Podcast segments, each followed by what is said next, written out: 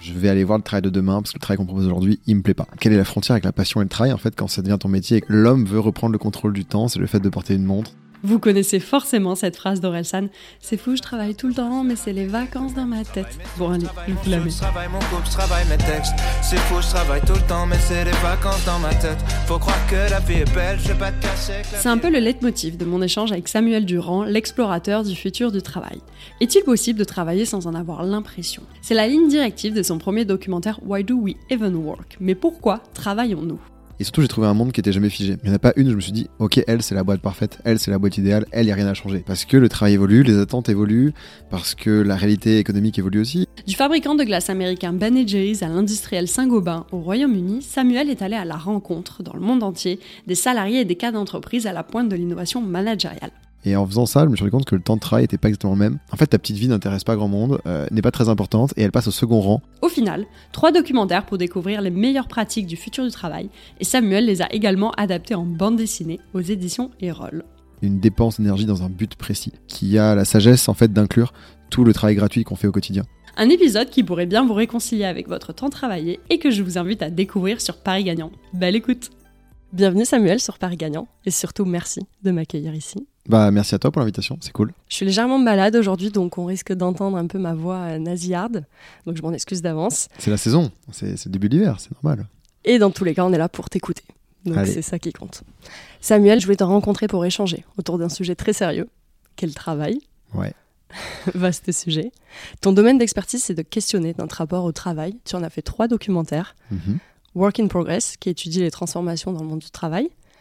Why Do We Even Work, qui traite de la quête de sens dans le travail. Et le petit dernier, Time to Work, qui interroge notre rapport au temps de travailler. Ouais, c'est ça. Est-ce que tu pourrais nous expliquer la genèse de ces trois documentaires? Ouais, carrément. Bah, en fait, avant de réaliser des documentaires, je m'intéressais au, fond du sujet et j'ai réalisé une learning expedition. Je suis parti pendant six mois à la rencontre de pionniers qui avaient des pratiques innovantes dans le monde sur le travail. Alors, c'était à la fois des gens qui avaient des pratiques innovantes sur l'organisation, sur le management, sur les outils, sur les façons même d'envisager le travail. Et en rentrant, j'ai rédigé un rapport d'études sur le sujet qui racontait tout ce que j'avais appris, qui faisait 250 pages. Et je me suis rendu compte en l'écrivant de deux choses. La première, c'est que c'était un sujet que j'aimais beaucoup, j'avais envie de le creuser. Et deuxièmement, que c'était pas le bon format et qu'il fallait faire quelque chose de beaucoup Mm. plus ludique, d'où les documentaires. Et je crois que c'est à ce moment-là que je commençais à regarder des documentaires que j'ai trouvé très stylés. Et je me suis dit, bah, en fait, c'est vraiment le bon format, le documentaire. Il faut aller là-dessus. Et je me suis mis euh, en tête d'en réaliser un premier. Et puis ensuite un deuxième, et puis ensuite un troisième. Donc quand tu le présentes comme ça, effectivement, tu te dis, en fait, il avait un plan et s'était dit qu'il allait faire des documentaires. Mais c'était pas le cas. Pour le coup, après le premier documentaire, je savais même pas si j'allais continuer à en faire un deuxième ou pas. Et à chaque fois, quand on projette le premier, bah, on se dit, euh, on a des conversations, et puis on a plein de nouveaux sujets qui arrivent en tête, et on se dit, on a envie de creuser un autre. Et donc on repart pour un nouveau. Donc là, on est en train de réaliser le quatrième documentaire qui sortira au printemps. Et c'est pareil, tu vois, on sait pas si y aura un cinquième. Je me doute qu'il y aura peut-être un cinquième parce qu'on aura d'autres idées. Mais on en, on en parle même pas, on n'a rien en tête, on sait pas où on va, quoi. On profite de l'instant présent. Et, euh, et je pense qu'il y a aussi ce côté-là de. J'avais envie de- du côté créatif euh, dans mon job et je l'ai trouvé dans le documentaire. Et on y reviendra, mais tu en as aussi fait une BD. Donc Ouais, on on Deux BD même maintenant. Deux BD, c'est vrai. une qui vient de sortir là il y a deux semaines. Donc ouais, ouais, carrément, on pourra en parler avec plaisir. Et pourquoi se passionner autant sur le thème du travail? Alors, passion, déjà, je sais pas si c'est le bon terme. C'est pas forcément une passion, tu vois. Euh, ça m'intéresse énormément. Ça m'éclate. ça m'intrigue. Ça me questionne. Mais c'est pas une passion, tu vois. Moi, je suis passionné de ski ou de tennis plutôt. Et je pense que c'est important de le rappeler parce que euh, on a tendance à idéaliser les métiers passion et je pense pas qu'il y ait grand monde qui tra- réellement travaille de sa passion et tu vois c'était vraiment une des questions que j'avais d'ailleurs sur mon précédent documentaire Time to Work où j'ai été interrogé des sportifs de haut niveau des tennisman quelle est la frontière avec la passion et le travail en Mm. fait quand ça devient ton métier et que tu bosses en fait euh, pour du tennis tous les jours de ta vie? Mais en fait pourquoi je m'intéresse autant au travail c'est un peu un hasard ça a démarré quand j'étais étudiant parce que j'avais pas envie de faire deux stages de césure de six mois il fallait que je monte un projet qui ait l'air un peu sérieux de mon école euh, et donc je suis parti en me disant je vais aller voir le travail de demain parce que le travail qu'on propose aujourd'hui il me plaît pas. Mm. Et à force de le dire, en fait, j'ai fini par le faire. Et, du coup, c'est un peu un hasard. J'ai j'ai trouvé des gens qui étaient géniaux. J'ai rencontré des personnes à droite à gauche qui avaient plein de choses à raconter. Et surtout, j'ai trouvé un monde qui était jamais figé. Tu vois, il n'y a pas un moment donné où tu as trouvé le futur du travail. Ça y est, quoi. Puis, euh, avec toutes les boîtes que j'ai rencontrées, c'est quand même pas mal maintenant. Je sais pas, plusieurs centaines. Il n'y en a pas une je me suis dit, ok, elle, c'est la boîte parfaite. Elle, c'est la boîte idéale. Elle, il n'y a rien à changer, tu vois. Même celles qui sont euh, les plus vertueuses, celles qui sont dans les articles de journaux, ou dans les documentaires ou dans les podcasts, euh, présentées comme les boîtes les plus avant-gardistes, les plus pionnières, les plus géniales. Tu as des exemples à nous donner? Ouais, mais tu vois, ne serait-ce que sur un Patagonia, qui est, tout- qui est souvent présenté comme une boîte géniale. Et d'ailleurs, aujourd'hui, c'est pas une. je C'est ce que j'avais Patagonia, la précisé. tête au- Il porte un pull la tête Patagonia. un pantalon Patagonia. Euh, enfin, bref, je suis habillé de la Patagonia de la tête aux pieds. J'ai été ambassadeur Patagonia pendant un an et, et- et je suis fan de la marque, tu vois. Mais Patagonia, c'est une boîte qui est géniale à plein d'égards, mais tu vois, typiquement, elle a été épinglée l'année dernière. euh, parce que euh, il y a des conditions de travail chez leurs sous-traitants qui sont pas exceptionnelles. Euh, tu vois, il y a des- ils ont fait travailler des enfants mineurs dans des conditions de travail qui étaient abjectes. C'est pas Patagonia, mais c'est les sous-traitants avec lesquels elle travaille. Ce qui serait problématique, c'est que Patagonia dise c'est pas nous, c'est sous-traitants. Mais en fait, eux, ce qu'ils disent, c'est nous, on va s'engager pour euh, avoir un contrôle qualité bien plus important chez nos sous-traitants et faire en sorte que la vision du travail qu'on a envie de partager, ce soit la même aussi avec toutes les personnes qu'on implique dans notre chaîne de valeur et donc nos sous-traitants. Et donc, moi, je suis assez certain que d'ici un an, deux ans, ils auront réagi, ça sera différent, soit parce qu'ils auront évangélisé auprès de leurs sous-traitants, soit parce qu'ils auront trouvé d'autres sous-traitants, mais euh, en tout cas, il y a toujours un sujet. Et voilà, c'est et c'est une boîte qui est géniale peut-être sur le management, mais encore des choses- des choses qu'on peut améliorer. Et il y a plein de boîtes, en fait, c'est jamais terminé Mm. parce que le travail évolue, les attentes évoluent, parce que la réalité économique évolue aussi, et, et donc euh, on est confronté à, nou- à nouveau de défis. Et c'est aussi ça qui m'a plu, je pense, c'est le fait que on repart toujours un peu de zéro, il y a toujours quelque chose de nouveau à aller chercher, euh, c'est jamais terminé, et, euh, et j'aime bien ce côté outsider, euh, il y a tout à faire. Il y a tout à faire, il n'y a aucune finitude. Ouais. Mm. Le rapport au temps est pour moi quelque chose de très euh, angoissant. Tu l'as pas mal traité par rapport au temps travaillé, donc le temps qui file, qu'on ne maîtrise pas et qui nous domine au final. Pour ma part, aujourd'hui, j'étais pas en retard, mais je suis souvent en retard. Très souvent. Moi aussi, c'est un miracle que je sois aussi à l'heure aujourd'hui. tu fais bien de le préciser. Euh, 24 heures, c'est souvent pas assez pour une journée de travail. On fait pas tout ce qu'on aimerait faire dans une journée. Quel rapport au temps, du coup, tu entretiens, toi? Moi, je suis hyper à l'aise avec ça, en fait, justement. Depuis mon précédent documentaire, j'avais fait l'exercice, au moment où j'ai réalisé le documentaire, de traquer tout mon temps. Pendant six mois, j'ai traqué tout ce que je faisais. Et j'ai essayé de le ranger dans des catégories différentes, tu vois. Est-ce que c'est une activité qui est rémunérée? Est-ce que c'est une activité qui est de la production? Est-ce que c'est une activité qui me coûte, euh, qui me pèse? Je fais un effort en le faisant ou est-ce que c'est juste une activité comme une autre tu vois Et en faisant ça, je me suis rendu compte que le temps de travail n'était pas exactement le même, que en moyenne par jour, je travaillais 20 minutes si c'était une activité rémunérée. Je travaillais à peu près 3 heures si c'était une activité de production. Je travaillais 45 minutes, c'était une activité qui me saoulait, qui, que j'ai pas envie de faire. Euh, généralement, c'était des calls. Et euh, je travaillais à peu près euh, entre 7h et 8h30, ça dépendait. Si jamais c'est une activité comme une autre, tu vois, j'aime bien la définition de l'anthropologue James Huseman, une, une dépense d'énergie dans un but précis, qui a la sagesse en fait d'inclure tout le travail gratuit qu'on fait au quotidien, euh, qu'on ne comptabilise pas nécessairement comme étant du travail, mais qui est intéressant et, et qui en fait ne s'est pas retrouvé en faisant des corvées ou des trucs euh, à la maison en se disant j'aurais j'aurais aimé être payé pour ça, c'est vraiment ça me, ça me coûte quoi. Et à l'inverse dans des trucs de job où tu te dis mais c'est trop bien en fait, c'est un miracle, en plus je sois payé quoi, c'est ouf, alors Mhm. que je m'éclate dans ce que je fais.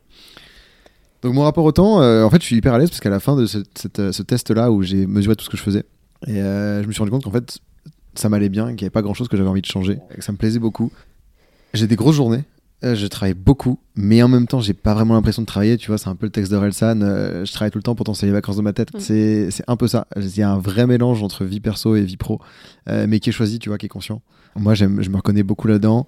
Après, sur le- la projection un peu plus à long terme, j'aime bien me dire que je sais pas trop ce que je ferai dans six mois. Mhm. Euh, alors six mois, je sais à peu près, mais dans un an, tu vois, dans 12 mois, je sais pas ce que je ferai. Je sais pas sur un documentaire, une autre BD ou autre chose, et ça me va bien ça. Mais tu penses pouvoir un jour t'éloigner du domaine du travail? Euh, précise ta question. Que ça soit documentaire, BD, n'importe quel type de production, tu penses graviter autour de cette étude du monde du travail ou un jour, dans six mois, euh, potentiellement, tu seras sur euh, le monde sportif, par exemple? Eh ben ouais, potentiellement, je serais sur autre chose. Alors, ça fait longtemps que je dis ça. En fait, moi, je vois vraiment la carrière comme une succession de projets qui sont pas forcément liés les uns aux autres, qui fait tu t'éclates de plein de façons différentes. Et euh, moi, j'ai un million d'idées, de trucs que j'ai envie de faire. Et sur ces un million, il y en a peut-être 5-6 que, auxquels je pense plus intensément et que j'aimerais beaucoup faire dans ma vie, qui ne sont pas du tout liés au travail, qui sont quasiment toutes quand même euh, liées à l'artisanat. J'aime beaucoup ça. Et peut-être que, c'est, peut-être que ça, va être un, ça va être un prochain projet. Mais en même temps, pour l'instant, chaque année, je me pose la question est-ce que j'ai envie d'arrêter? Et, et non, en fait, Mm. j'adore ce que je fais, je m'éclate de plein de façons différentes. Donc il n'y a pas de raison tellement que, que je m'arrête. Quoi. Est-ce qu'on peut avoir un petit, euh, un petit spoiler C'est quoi Qu'est-ce qui t'intéresse dans le monde de l'artisanat, par exemple? Bah, il y a un projet que, j'ai, que j'adorerais faire depuis, euh, depuis très longtemps. J'ai déjà des dessins de, l'époque en plus. C'est de me dire j'aimerais créer des meubles à partir de ski recyclés. Euh, J'aimerais euh, bosser, tu vois, sur euh, des meubles, que ce soit des chaises, des tables basses, des porte-manteaux, des étagères, des bancs, des plein de trucs. Euh, en réutilisant des skis parce que je suis fan de ski euh, tu vois dans mon appart Mm. voilà, le truc de Mm. montagne à droite à gauche et en fait j'aime bien le côté unique de l'artisanat le côté euh, valorisant du processus aussi le fait de pas être uniquement tourné vers le résultat final mais le fait que l'artisan en fait il s'éclate dans tout ce qu'il fait dans toutes les étapes de la production ça j'adore Le fait de faire un truc de mes mains aussi, je pense que c'est un petit complexe qui vient du fait que je suis plutôt un intellectuel. Euh, tu vois, j'ai fait une prépa, j'ai fait une école de commerce, mon quotidien c'est être sur un ordinateur ou au téléphone, majoritairement. Et donc euh, j'ai envie de montrer que je peux aussi faire des trucs avec mes mains. Que tu n'es pas que ça. Que je suis pas que un intellectuel. Et voilà, et en fait, toujours adoré ça, tu vois. Et avant de faire ce job sur le futur du travail, j'avais une marque de vêtements. Et en fait, je trouve ça trop cool le produit physique aussi. Le fait de pas juste vendre un produit digital, d'avoir un truc palpable, un truc tangible, un produit physique. Je sais que c'est une galère. Franchement, c'est une, énorme galère pour l'avoir testé. Je sais ce que c'est. Je sais que je vais revenir dans une galère, mais j'adore ça. Ok. On a hâte de voir ça. Pour revenir sur le temps, euh, j'avais écouté un podcast euh, que tu avais fait avec Laetitia Vito qui ah distinguait deux temps. Le temps pour, le temps que tu as traité dans ton documentaire Time to Work, c'est-à-dire ce temps ce temps pour dormir, pour travailler, donc ce temps qui est finalement lié à la, à la productivité, et le temps de, le temps qui est cyclique, le temps des saisons, le temps des cerises. Est-ce que euh, tu as émis, toi, un nouveau rapport avec ce temps de? Est-ce que tu peux nous en parler? Bah non, mais c'est intéressant, c'est une bonne distinction en fait. Et c'est cette idée que le temps pour, c'est en fait le moment où. C'est le temps industriel en fait, c'est le siècle passé. C'est euh, le fait de, de, se dire on veut tout contrôler, l'homme veut reprendre le contrôle du temps, c'est le fait de porter une montre, c'est le fait de checker son temps tout le temps. Et puis effectivement, parfois en fait, on se rend compte dans la vie que. Euh, notre agenda, il vient être bousculé par des événements qui n'étaient pas prévus. Alors ça peut être les saisons, effectivement, quand tu es agriculteur, effectivement, ton job dépend de la météo, mais pas qu'agriculteur, en fait, d'ailleurs. Hein. Il y a plein, plein de jobs. Euh, demain, il y a une tempête de neige, tu es bloqué, ton taf, en fait, tout mm. quoi, tu fais autre chose. Et tu as des, événements de la vie qui font qu'en fait, tout ton agenda, tout ton planning un peu est chamboulé. Et c'est intéressant, je pense, d'en sortir euh, de, ce, de ce temps un peu industriel pour arriver à, à revivre un peu le temps du quotidien qu'on oublie et en fait, je me rends compte qu'il est ultra précieux. Et c'est marrant parce que tu vois, moi j'adore les deux. J'adore être dans le rush, courir à droite à gauche et aussi ne plus regarder mon, mon, téléphone, être loin de tout ça, pas de réseau, savoir ce que tu vas faire de ta journée. Je me connais un peu dans les deux et je crois que c'est cool de revenir de temps en temps à cet idéal-là pour ensuite se prendre du plaisir à nouveau dans un monde très industriel dans la gestion du temps. Tu le fais ça? Souvent couper ton téléphone? Alors couper mon téléphone, non. En revanche, j'ai mes grands-parents qui vivent dans un endroit dans lequel il n'y a pas grand-chose. Très loin, je vais les voir régulièrement et donc mm. là pour le coup je vis ce, genre de choses. Et puis euh, quand je pars en vacances, euh, je n'achète pas forcément une, une puce, euh, tu vois, avec un téléphone pour pour avoir la connexion. Et en fait, ça m'arrive euh, régulièrement. Alors quand, je vais à l'étranger et qu'il n'y a pas de connexion, mais même en fait quand je vais, euh, quand je pars pas très loin, quand je reste en France, ça m'arrive en fait quand même beaucoup de couper et de poser mon tel. Euh, et il y a ça. Et après dans la journée, en fait, sans forcément aller très loin, juste dans le quotidien, je pense qu'on peut se ménager aussi ces, moments-là, que ce soit le matin au réveil, parce que tu vas pas boire un café, regarder un rayon de soleil. C'est pas mon cas du tout. Hein. Moi, je me lève et une minute après, je suis au boulot. Je bois un verre d'eau, c'est tout. Mais par contre, tu vois, moi, ça m'arrive de couper et de poser mon tel. T'oublies entièrement ta tout de la journée, de ce que tu vas faire, ce que tu as fait avant ce que tu vas faire après. Et donc, il n'y a pas forcément besoin d'être super loin ou de se mettre dans des retraites, tu vois, pour, euh, pour se couper mm. de ça. Je pense que dans le quotidien, il y a deux, trois petites tâches qui peuvent te correspondre, qui te permettent de, de repasser aussi sur ce temps qui est beaucoup plus libre et, euh, et, satisfaisant, en fait. Mm. Pour revenir à ce temps travaillé, donc tu es allé dans de nombreux pays pour, euh, pour ton documentaire. Quelle différence, tu as, quelle différence on retrouve selon les pays sur ce temps travaillé? Sur le rapport au temps travaillé? Eh ben, c'est une bonne question. En fait, c'est une question qu'on m'a beaucoup posée sur est-ce qu'il y a des différences liées à des pays. Et j'ai toujours répondu que non qu'en fait c'était plutôt lié à une entreprise un, entrepreneur. Et, et, je pense que je suis d'accord avec ça encore tu vois sur le côté management sur le côté organisation du travail il n'y a pas tellement une pratique qui est liée à un pays en particulier, mais il faut constater quand même dans les pays nordiques, ils travaillent un peu moins chaque jour. C'est aussi lié euh, à la météo en fait. Pour le coup, bah, tu vois, il fait quand même nuit très très tôt la moitié de l'année, même plus que la moitié de l'année, et donc bah, forcément tu finis des journées un peu plus tôt, et, et c'est un rapport au travail un peu différent, avec beaucoup moins de présentéisme qu'en France. Mais moi là où j'ai vu une énorme différence, c'est sur les sociétés collectivistes versus individualistes. typiquement en Europe, on est sur les sociétés individualistes, et donc on va avoir assez peu de présentéisme.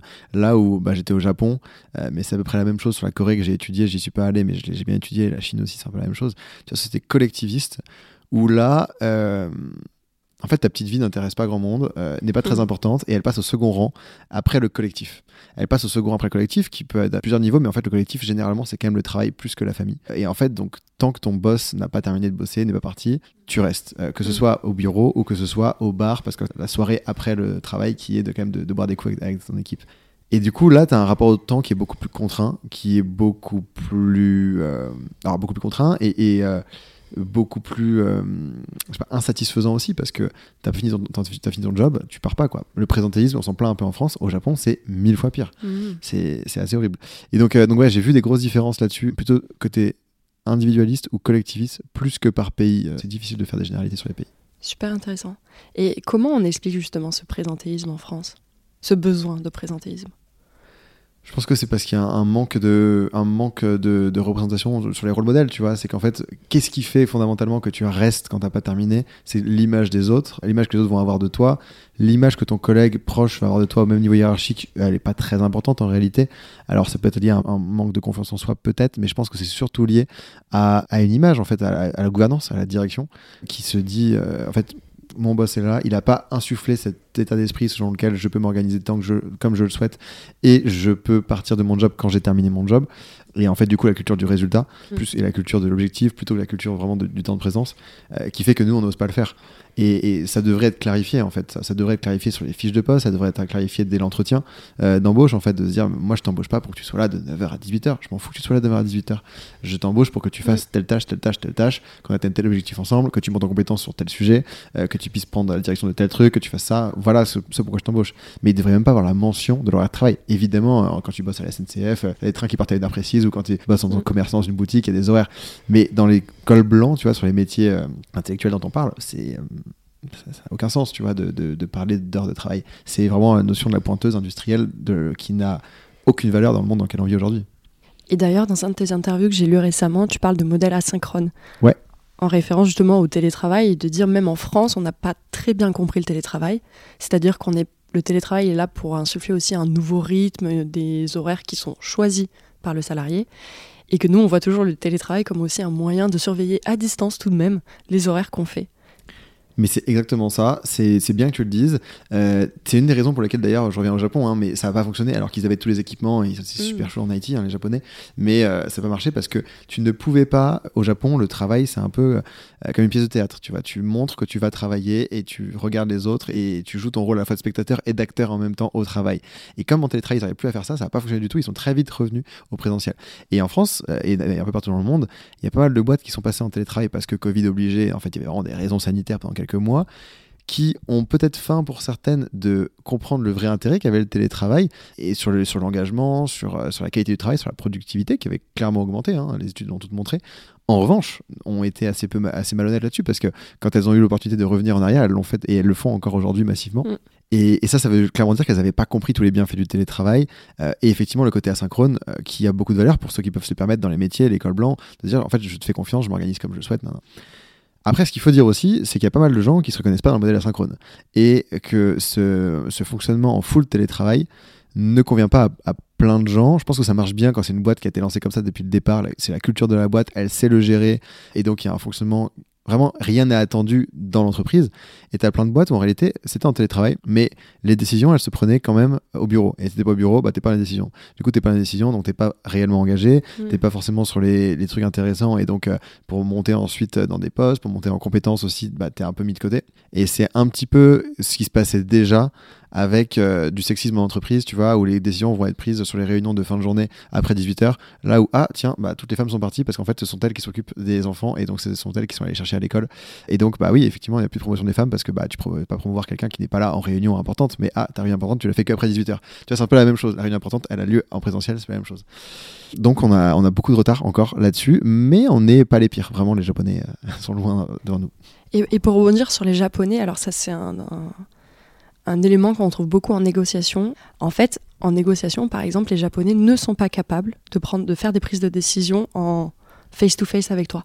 Parce que justement, c'est ce que, ça rejoint ce que tu disais, c'est qu'ils doivent garder un peu garder la face. Et donc, en fait, ils ne peuvent dire oui ou non, montrer un signe, entre guillemets, de faiblesse. Donc ça, on le retrouve beaucoup en négociation. Donc, tu ne peux pas aboutir pendant une réunion à un, deal en fin, de, en fin de réunion, tu ne peux pas le faire. Donc il faut attendre, enfin, ils sortent de réunion et tu en programmes une autre et ensuite ils te donnent en fait ta décision. Et je pense que ça rejoint ce point sur euh, l'aspect euh, collectif. C'est exactement ça. Et puis tout doit passer par des validations avec euh, énormément de chaînons. Peut, ça peut paraître interminable, ça peut paraître très bizarre, mais c'est leur fonctionnement. Et c'est parce que, en fait, personne ne veut être responsable. Donc, en fait, tu demandes un responsable au-dessus, tu demandes un responsable au-dessus, et tout le monde se décharge de la responsabilité. Mmh. Ça finit par arriver à quelqu'un et ça peut prendre des mois. Et tu penses quoi du coup de la semaine des 4 jours? Alors, c'est marrant. La semaine des 4 jours, euh, j'y étais plutôt opposé avant de faire le documentaire. Je suis plutôt favorable aujourd'hui. Déjà, pourquoi tu étais opposé au départ? Alors, j'y étais opposé plutôt philosophiquement, euh, en me disant, en tant qu'entreprise, cherche plutôt à faire en sorte que chacun soit content de venir bosser au quotidien, plutôt de vouloir réduire le temps de travail dans ta boîte en fait.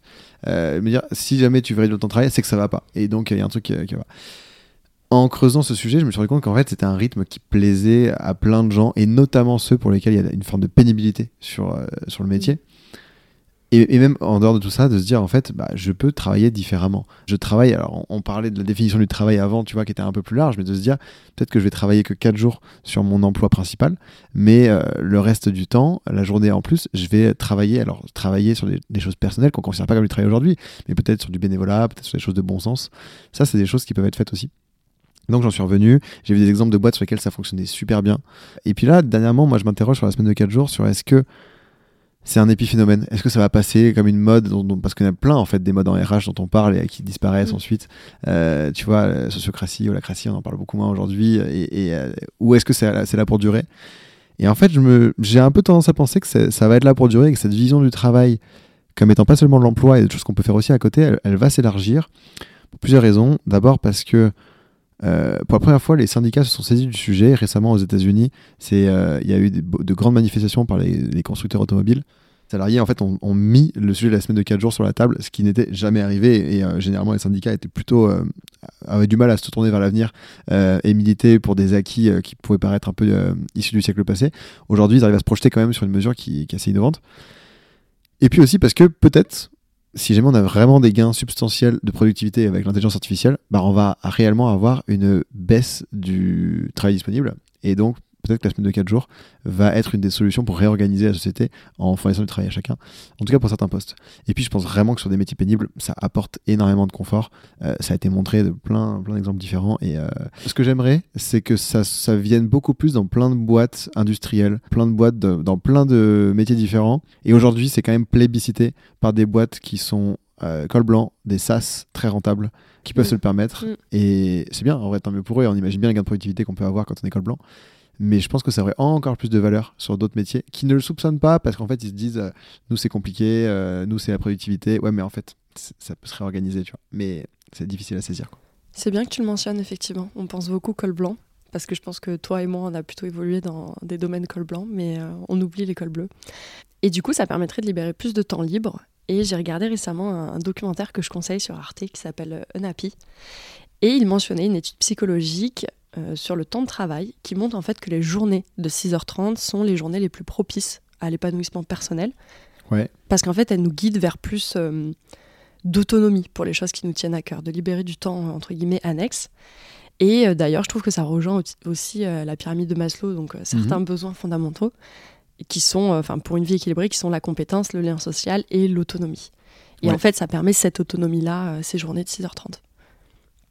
Carrément, ça, me- parle à fond. Euh, alors, ça permet l'autonomie. Je pense qu'il faut voir aussi comment est-ce qu'on l'organise cette journée de 6h30. Est-ce que c'est 6h30 d'un coup ou est-ce que c'est organisé différemment? Dans le documentaire, on a été creusé dans Time to Work aussi le, le- ce, ce life work integration, cette idée de se dire on n'a pas besoin de faire forcément une franche séparation entre pro et perso. On a peut-être envie de plus librement choisir son rythme de travail, son rythme de vie. Et c'est ça qui peut, qui peut plaire à certains. Euh, et tu vois, moi, typiquement, je me retrouverais pas dans une journée où c'est 6h30 d'un coup et après, je passe ma vie perso. Je me reconnaîtrais beaucoup plus dans le fait de faire 6h30, mais euh, avec un tennis au milieu, tu vois. D'aller courir sorties, avec tes euh, collègues entre ouais. midi et deux. Ouais, de faire d'autres choses, de m'organiser différemment. Et ça, c'est marrant parce que quand on, quand on fait les documentaires, on fait des sondages pour demander est-ce que vous vous reconnaissez plutôt dans la franche séparation entre vie pro et perso ou dans l'intégration, dans le mélange de tout ça, ce concept de life work integration qui est vraiment partagé par Patagonia dans le documentaire, mais il y a plein d'autres boîtes qui le font. On arrive systématiquement à 50-50 sur des salles de 300 personnes. Et je l'ai fait genre 30 fois, vraiment, ce sondage. On arrive quasiment à l'équilibre à chaque fois. Même quand tu vas euh, montrer tes documentaires en entreprise. Ouais, ah oui, oui, en entreprise. Moi, je parle d'entreprise. hein. Et, euh, et dans tout type d'entreprise, peu importe le- le secteur. Ok, super intéressant. En fait, ce qui montre bien qu'on on on cherche pas tous la même chose au travail, la vision du travail, elle est pas la même. Quoi. Et ça, c'est assez précieux parce que parfois, tu peux avoir tendance à te dire, mais en fait, lui, il est pas engagé, euh, lui, il veut s'arrêter à 19h absolument. Quoi. Et, euh, mais lui, qu'est-ce qu'il fout? En fait, il bosse jusqu'à 23h, il est pas organisé. Quoi. Non, c'est juste deux conceptions du travail différentes.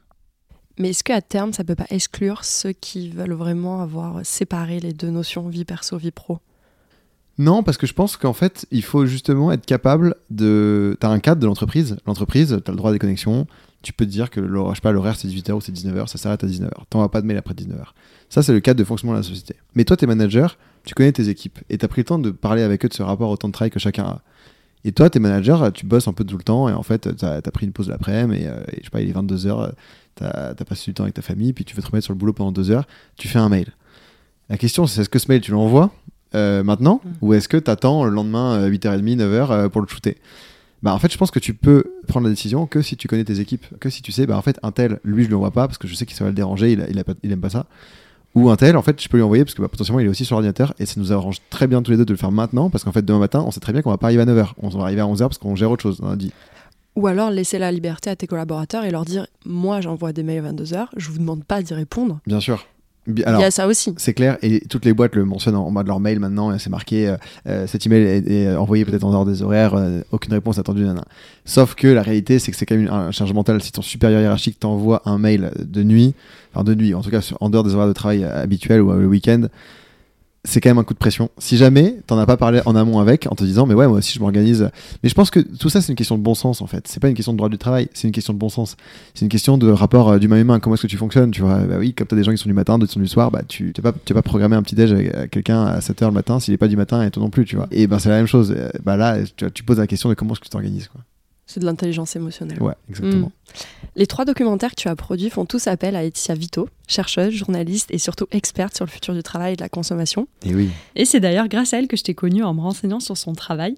Et il y a quelque chose dans votre relation qui m'a beaucoup fait sourire. Un jour, tu lui as demandé formellement Laetitia, est-ce que tu veux être mon mentor? Et honnêtement, moi, ça m'a vraiment rappelé l'enfance. Tu vois, Samuel, c'est un peu euh, quand t'es à l'école et que tu demandes à ton camarade Est-ce que tu veux être mon copain? Ouais, carrément. C'est marrant, ouais. Du coup, c'est quoi cette relation de mentor que tu en- entretiens avec elle et, pourquoi ce choix? Alors, bah, euh, pourquoi Laetitia? Euh, Parce que quand je l'ai rencontrée la première fois, c'était euh, une des auteurs qui avait fourni un travail le plus remarquable sur le sujet que j'explorais, qui était la relation entre les freelances et les entreprises. Donc déjà, quand j'ai rencontré la première fois, j'étais déjà fan de son, son, analyse sur le monde du travail, qui était à, l'époque vraiment sur les freelances. Et puis ensuite, bah, elle, elle a parlé de plein d'autres sujets, et elle a écrit notamment ce bouquin du labeur à l'ouvrage, qui pour moi est un des livres qui a le plus forgé ma vision du travail. Et en fait, je la trouve brillante dans toutes nos conversations. Et donc, quand je lui ai proposé d'être ma mentor, mon mentor, c'était euh, c'était quand je démarrais mes documentaires. Je savais que j'allais creuser ce sujet du travail. Et, euh, et donc, on fait la même chose, on donne des conférences sur le travail. Alors, c'est pas la même chose exactement, parce que moi, c'est avec Mm. des documentaires. Elle, c'est des conférences euh, brillantes de 30 minutes, de 1 heure, où elle te tient la salle. Vraiment, c'est c'est exceptionnel. C'est- Mm. Je sais pas si t'as déjà été à une de ces conférences, mais ça vaut le coup. Vraiment, c'est quelque chose. Et du coup, on se partage là-dessus, mais on se voit surtout aussi en dehors. On partage, on partage des repas, on partage des Mm. randos, on partage des moments ensemble euh, qui sont, qui sont trop cool. Donc, on est vraiment potes et, euh, et j'adore cette relation-là. Et en fait, je me rends compte que, alors, il y a Laetitia, mais il y a plein d'autres gens dans ma vie avec qui je m'entends bien, qui sont des gens avec lesquels je bosse et qui sont aussi de mes amis. Tous les gens avec lesquels je bosse, d'ailleurs, sont mes amis. Tu vois, les, les réals euh, du documentaire. euh, Enfin, je partirais pas pendant deux semaines ou trois semaines avec Mm. des gens avec qui j'ai rien à dire, quoi. Mais c'était marrant cette envie de formaliser euh, une relation.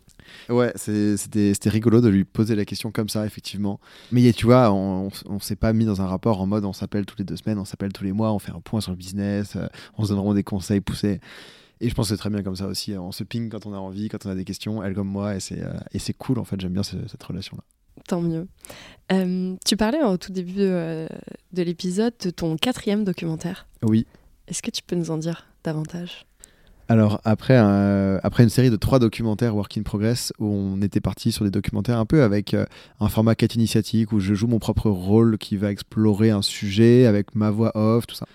On a décidé de changer un petit peu le format et de partir sur une série de quatre épisodes et on va ajouter de la fiction aussi dans ce documentaire pour alors donc aussi une docu-série pour se challenger sur le côté un petit peu euh, création avec les réals. Et puis au-delà de ça, bah, on, on explore un nouveau sujet qui était tout nouveau pour moi qui est l'impact de l'intelligence artificielle sur les Mm. compétences sur le travail aussi, mais sur, sur les compétences. Et c'est un sujet sur lequel j'apprends énormément, euh, sur lequel je connaissais pas grand chose il y, a, six mois maintenant et sur lequel je suis monté en compétences euh, ultra rapidement et que j'adore explorer. On a tout filmé aujourd'hui, donc on, a, on enregistre, on est tout fin novembre, hein, mais on a, on a tout filmé, on est en plein dans le montage et je me suis éclaté sur ce documentaire. C'était à la fois le plus intéressant, je pense. Ce sera peut-être, j'espère, certainement le meilleur. Et en même temps, c'était le plus dur à faire. Et tu as étudié, euh, pour revenir encore, enfin, est-ce que tu as étudié le rapport au management, à la hiérarchie, à la structure Euh, lié à ce documentaire ou pas? De manière dans- générale. Dans, l'absolu, non. Mm. euh, bah oui, c'est un sujet qui, est- qui est revenu. euh, C'est un sujet qui est revenu au fil des documentaires, hein, je pense euh, clairement. On en a beaucoup parlé dans le deuxième documentaire, Why Do We Even Work, je pense, avec pas mal d'exemples. De... Mais c'est un sujet qui, est revenu vraiment en filigrane, je pense, de, chacun des documentaires, notamment les deux derniers. On parle, on parle beaucoup de management. Mais ouais, parce que en fait j'avais essayé de me projeter sur ton quatrième documentaire en, mettant ta place en me disant bah, qu'est-ce que je ferais pour ce quatrième? Tu vois on parle du temps travaillé des transformations du travail. Et j'aurais envisagé ça. Et c'est surtout pour revenir au, documentaire que j'ai regardé sur Arte euh, il mentionnait en fait que notre psyché a une appétence particulière à la structure. Il nous faut un minimum de structure pour pouvoir s'épanouir et donc c'est euh, comment dire c'est un élément clé du bonheur et je ne pensais pas, sincèrement. Je pensais pas qu'on avait besoin de cette hiérarchie, de cette structure pour, euh, pour arriver en fait euh, aussi au bonheur. Et donc je me demandais si tu avais déjà songé à traiter ce, cet aspect-là dans le travail. Ouais, faire, faire un document entier sur le management, sur la structure en tout cas, ça, ça, ça pourrait. Hein. En fait, il y a un million de sujets qu'on pourrait faire euh, sur les, mm. sur, liés au travail. À chaque fois, on va chercher un truc qui va intéresser les gens. les sujets qu'on choisit naissent des conversations qu'on a sur le documentaire précédent. Et puis on va chercher aussi un sujet qui nous intéresse nous. Le management, ça m'intéresse, mais ça m'intéresse moins que d'autres sujets, je pense. Hmm. Il y a d'autres trucs que j'ai envie de traiter avant qui font que ça passera au premier plan. Quoi. Mais je pense que forcément, c'est un sujet qui est super lié, qu'on continuera à traiter en filigrane aussi. Tu vois, là, on parle beaucoup de management sur l'intelligence artificielle aussi. Mais c'est pas forcément un, sujet cœur qu'on traitera sur un docu complet. Tu as beaucoup parlé de quête de sens. Ah oui. Euh, tu connais, Samuel, l'histoire des trois tailleurs de pierre? Euh, elle me dit quelque chose, mais je veux que tu me racontes. Ouais, avec plaisir. Euh, c'est sûr que tu la connais, mais certainement sous d'autres formes. Donc en fait, c'est l'histoire d'un maître architecte, donc d'un architecte qui va voir ses trois tailleurs de pierre et leur demande à tour de rôle qu'est-ce qu'ils sont en train de faire? Et euh, donc il se dirige vers le premier tailleur de pierre et il lui demande bah, Dis-moi, mon élève, qu'es-tu en train de faire? Donc le premier, en gros, il lui jette un regard un peu noir, un peu sombre, et il lui dit bah, Maître, vous savez très bien que je travaille durement la pierre, comme chaque jour, je suis tailleur de pierre. Bon, ok. Il se dirige vers le second et euh, il lui pose exactement la même question. Et du coup, aussitôt, le second se relève un peu, peu fièrement et lui dit euh, Maître, moi, je m'applique chaque jour à tailler la pierre et appliquer les enseignements que vous m'avez transmis. Donc il sourit euh, très bien et il passe au dernier. Donc il s'approche et il voit qu'il est assez concentré, même très concentré, en quelque sorte happé. Et du coup, il lui pose la même question Dis-moi, mon cher élève, qu'es-tu en train de faire? Et là, l'élève se relève et lève la pierre devant lui et lui répond avec vraiment beaucoup d'émotion Maître, moi, je, je fais une cathédrale. Mhm. Et ce rapport, tu vois, c'est juste pour évoquer la quête de sens et de se dire, alors aujourd'hui, on est vraiment euh, dans tous les domaines, on cherche un sens euh, absolu, et c'est quelque chose qu'on peut aussi questionner, évidemment. Mais je pense que euh, on choisit ce qu'on met derrière son travail, et qu'importe son travail, on choisit d'y mettre certaines valeurs ou pas, et donc du coup, de voilà, d'y mettre de, ce sens. Est-ce que c'est des choses qui, toi, se, sont ressorties dans, dans tous ces documentaires? Ouais, mais oui, oui, absolument. Euh, absolument. Moi, cette histoire me fait penser au président américain qui va bah, devant la NASA et il croise quelqu'un qui balaye devant la NASA et il demande qu'est-ce que tu fais? Et, euh, il lui explique euh, j'envoie un homme sur la lune tu vois. Et alors mmh, est en train de mmh. devant la NASA quoi. Et oui donc carrément cette notion de mission c'est clairement un sujet qui est revenu énormément dans tous les documentaires. C'est marrant que tu aies abordé tu utilisé le terme de quête de sens pour décrire ce phénomène. Euh, je trouve que c'est un fourre-tout. Et j'ai écrit un billet là-dessus justement dernièrement pour, en, disant que c'est intéressant de passer par l'anglais pour mieux comprendre le sujet. Parce que dans le côté quête de sens en français qu'on met il y a le côté quête de sens personnel qu'on pourrait traduire par meaning en anglais et le côté quête de sens collectif qu'on pourrait traduire par impact. Et en fait mmh. Tu vas avoir, euh, tu vas avoir un sens personnel, tu vois, et ça peut être très égoïste hein, de dire à la fin de la journée, j'ai juste envie d'avoir passé du temps avec des gens avec lesquels je m'entends bien, ça suffit en fait pour moi. Ou alors j'ai appris quelque chose de nouveau aujourd'hui, je suis monté en compétence, ça suffit. Mais il n'y a pas de notion de dire je veux avoir un impact positif. Et puis après, tu as le côté impact qui est bah, toute action a un impact, positif ou négatif, tu as envie de maximiser l'impact de tes actions sur tout ça. Donc ouais, carrément, c'est un des leviers de motivation les plus puissants. Quand je fais ce sondage euh, là, parmi les trois leviers de motivation, l'environnement de travail, la tâche en elle-même ou la mission, quel est le levier qui, que vous garderiez si vous deviez en choisir qu'un seul? En fait, la plupart des gens choisissent quand même la mission. Après, euh, avec euh, l'environnement de travail, mais la mission arrive quand même très rapidement. Et ça, je pense que c'est c'est ultra clé de plus en plus. Mais ce qui va être plus clé que ça encore, plus que d'avoir une mission, c'est d'arriver à faire en sorte qu'elle s'incarne dans le quotidien de chacun. Et que le tailleur de pierre, si on prend cet exemple-là, un moment donné, il voit la cathédrale. Euh, peut-être, alors le tailleur de pierre, pour le coup, il taille la pierre, il, est sur le truc. Mais en fait, celui qui bosse peut-être sur les plans de la cathédrale ou qui bosse sur d'autres trucs un peu plus loin du produit fini, euh, un peu plus loin du client, en fait, que lui aussi, il voit concrètement l'impact de ce qu'il fait sur le projet. Et ça, je crois que c'est précieux et c'est compliqué dans les grandes entreprises. Mm. Euh, parfois, quand on est loin de tout ça, on est sur des Excel, sur des PowerPoint, un truc qui arrive, qui passe, on le renvoie à quelqu'un d'autre, on sait plus où ça va on perd un peu de vue le sens de ce qu'on fait et le concret de ce qu'on fait. Et, euh, et, donc ça, ça a beaucoup de valeur euh, d'aller d'aller le montrer, en fait, de se rapprocher du produit fini, du produit en construction et du client, l'utilisateur. Parfait. Donc tu as fait deux BD de tes documentaires. Oui. Où on suit les aventures de, de Sam, une jeune fille fraîchement diplômée d'école de commerce et qui entre dans, dans, le monde du travail. Elles sont juste derrière nous, ces BD. Tu souhaitais toucher un public plus jeune, j'imagine, certainement. Ouais, Ouais, ouais, c'est deux bandes dessinées. Alors la première bande dessinée qui s'appelle euh, Et si on travaillait euh, autrement, Work in Progress, c'est une bande dessinée qui est clairement l'adaptation des deux premiers documentaires en bande dessinée, en se disant on veut traduire ces concepts parfois un peu managériaux, un peu complexes, comprendre quand on est adolescent qu'on n'a pas encore travaillé, pour des jeunes. Ces BD, elles ont été pensées pour être un lien, euh, une conversation qui naît entre des adultes et des enfants. Alors, enfants dès 12 ans, j'entends. Tu vois, elles, sont faites pour être lues, évidemment, aussi à 30, 40, 50, 60 ans. Il n'y a pas d'âge pour se poser ces questions de quête de sens. Euh, moi, je serais très fier qu'elles servent particulièrement à créer ces conversations qui sont pas faciles à avoir en tant que parent avec des jeunes sur l'avenir, sur la quête de sens, sur le travail, fournir une vision positive du travail que j'aurais aimé lire, moi aussi, quand j'étais à ces âges-là, que je savais pas ce que je voulais faire. Donc ouais, carrément. Et la première BD, euh, c'est 90%, je pense, de vraiment adaptation du documentaire, 10% de fiction. La deuxième BD qui vient de sortir là, pour le coup, euh, donc elle, s'appelle Mais pourquoi est-ce que j'irai travailler? Et celle-ci, c'est 90% de fiction et 10% mmh. de d'adaptation de documentaire. Je suis parti très loin dans plein d'idées pour raconter euh, ces anecdotes qui sont qui sont cool. Qui rejoint ton quatrième documentaire au final. Ouais, alors dans la fiction. On, parle pas d'IA, mais oui, carrément, t'as raison. Dans la fiction, euh, il y, a, cette patte fiction que j'aime beaucoup. Hein, et j'ai pris beaucoup de plaisir à l'écrire avec euh, Sophie, euh, qui est, qui est ma co-autrice et illustratrice. On s'est régalé, on s'est régalé là-dessus. Et justement, tu voulais prouver qu'on pouvait s'éclater dans son job et que le travail, c'était pas forcément s'habiller en costume cravate et aller dans une grande tour 5 jours sur 7. Est-ce que toi, Samuel, c'était quelque chose que tu savais, que tu avais confiance quand tu es sorti d'école? Bah, c'est marrant ça, mais je savais pas ce que je ferais, mais je, je n'avais même pas imaginé une seule seconde la possibilité d'aller me mettre dans une tour à défense euh, en costume, tu mm. vois. Mais même plus que la tour en défense. Je, en fait, je, je pense que je m'étais même jamais imaginé salarié d'une boîte. C'est c'était impensable, c'était inenvisageable, c'était même pas une option possible dans mon cerveau, mais sans que je m'en sois rendu compte, tu vois, je me rends compte aujourd'hui. Mais à un moment où je fais mes études, où je suis en prépa, où je suis en école de commerce, je me pose même pas tellement de questions en fait. Je continue mon truc, je vais tout droit. Je, mets, je sais bien que je vais pas aller dans, le, dans, le, dans la voie royale, la suite euh, du truc, quoi. Mais je me pose pas de questions du tout. Euh, quelle chance. ouais, je sais pas pourquoi. Enfin, je sais pas quelle chance, le type est bête, quoi. Il a le cerveau vide. non, quelle chance en fait. Ouais, ouais, ouais. Non, tu t'es mis aucune limite dans la Je me suis mis aucune limite. Je me suis et alors je pense que ce qui m'a fait réaliser ça, donc, ah, donc quand j'étais étudiant, j'ai fait une vingtaine de missions en freelance euh, pendant mes études, et puis j'ai monté une marque de vêtements à ce moment-là, et euh, et, et puis euh, arrive du coup l'année de césure, et, donc là je tente un entretien avec une boîte, et je me dis en fait si je bosse pour une boîte un jour, c'est une boîte dans l'outdoor, tu vois, dans le ski, dans, dans ce que j'aime, tu vois, et donc je fais un entretien avec une boîte et puis l'entretien, pas, ils avaient que des offres stagiaires SEO, stagiaire Instagram, stagiaire. Et puis moi, je leur dis, mais en fait, je sais faire du SEO, je sais faire de l'Instagram, je sais faire plein de trucs, mais j'ai pas envie de passer six mois à faire que du SEO, ça m'intéresse pas, ou que de l'Instagram. Moi, je viens, et alors j'ai plein d'idées pour la boîte d'ailleurs, regardez ce qu'on pourrait faire, et tout. Puis là, j'étais avec le numéro 2 de la boîte, tu vois, il me dit, mais en fait, c'est ce que tu cherches c'est pas ce qu'on va te proposer, ça marche pas. Nous, toi, tu veux un job de COO, en gros. nous, on n'a pas pour ça pour toi, on, cherche des stagiaires, quoi. Eux, ils voulaient te mettre dans une case. Ils voulaient me mettre dans une case, tu veux. Et moi, j'étais en mode, bah non, genre, je peux pas faire ça, quoi. Et euh, donc, euh, je pense que c'est après cet entretien, je me suis dit, mais en fait, euh, si eux, cette boîte qui me fait kiffer, sur un domaine qui me fait kiffer, bah ça matche pas, ça matchera avec aucune boîte, quoi mm. qu'il. Bah donc en fait, il faut que je fasse mes propres trucs.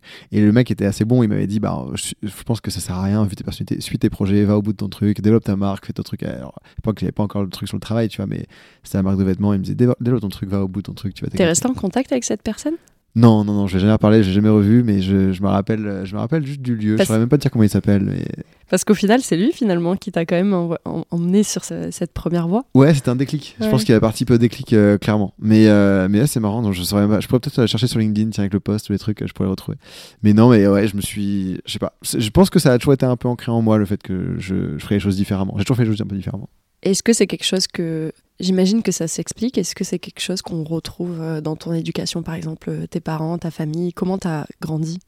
Alors ils sont non, ils sont assez classiques, mais en même temps, je pense qu'ils ont clairement une influence sur ma vision du travail. C'est clair. C'est deux qui- euh, deux personnes qui s'éclatent aussi dans leur travail de façon très différente. Ma mère est médecin, donc elle est indépendante, et mon père, elle est médecin généraliste, et mon, et mon père, lui, est expert comptable, mais il a monté son propre cabinet, et donc il est aussi chef d'entreprise, entrepreneur, un- un- indépendant aussi. Même si s'éclate, enfin, j'ai du mal à voir comment on peut s'éclater dans, l'expertise comptable, mais je sais que On lui, il revient sur s'éclate le meaning. lui il s'éclate quand même dans son truc et c'est pour ça il en faut tout le monde il y en a plein qui s'éclatent là-dedans heureusement mais euh, mais ce que je veux dire avec ça c'est que ils ont euh, ils m'ont toujours donné une vision positive du travail. Ils sont jamais rentrés en mode ah enfin le week-end quoi. Ils ont toujours bossé tout le temps beaucoup les deux c'était deux jobs qui étaient très prenants mais euh, mais en même temps on a fait j'ai plein de bons souvenirs avec eux tu vois j'ai pas l'impression d'avoir manqué euh, leur présence à aucun moment de ma vie et ils m'ont toujours donné une vision positive du travail ils m'ont toujours encouragé à faire ce que j'ai envie de faire quand je leur dis euh, j'ai pas envie de faire une césure j'ai pas trouvé de job en fait j'ai monté mon propre projet je vais faire mon truc ils m'ont encouragé à le faire quand j'ai voulu monter ma marque, ils m'ont encouragé à le faire, tu vois.